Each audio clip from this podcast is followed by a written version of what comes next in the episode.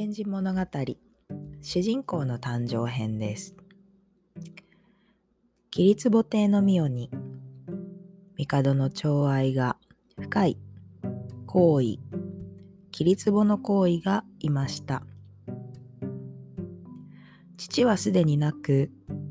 しっかりした後ろ盾もないまま帝の寵愛を独占していたために他の女房や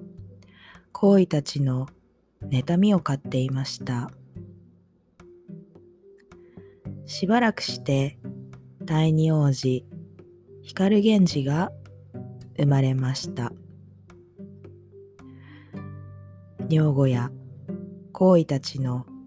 心は穏やかではありません。桐壺の行為は光源氏が3歳で袴着をした年の夏に亡くなり桐壺亭は深い悲しみに沈みました。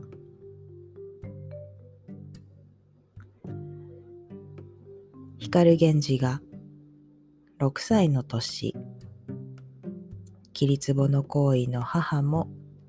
亡くなりました。その後桐壺亭はコマードたちの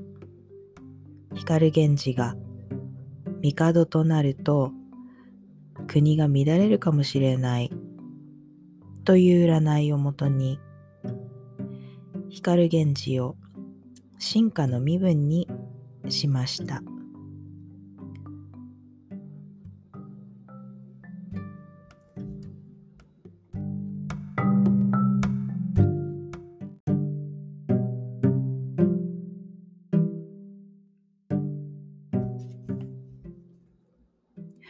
時が経っても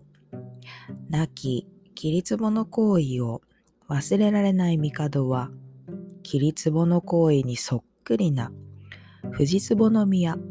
を受題させます。光源氏は母に似ているという藤壺の宮を慕いました。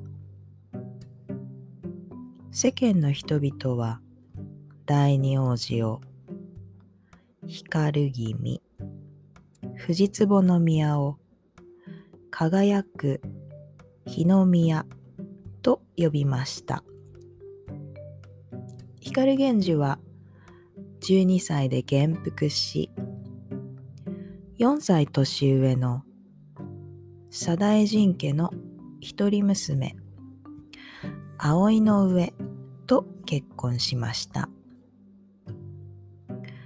かし光源氏は母に似た藤壺の宮を恋したい藤壺の宮のような人を自邸である二条の院に迎えたいと思うようになりました。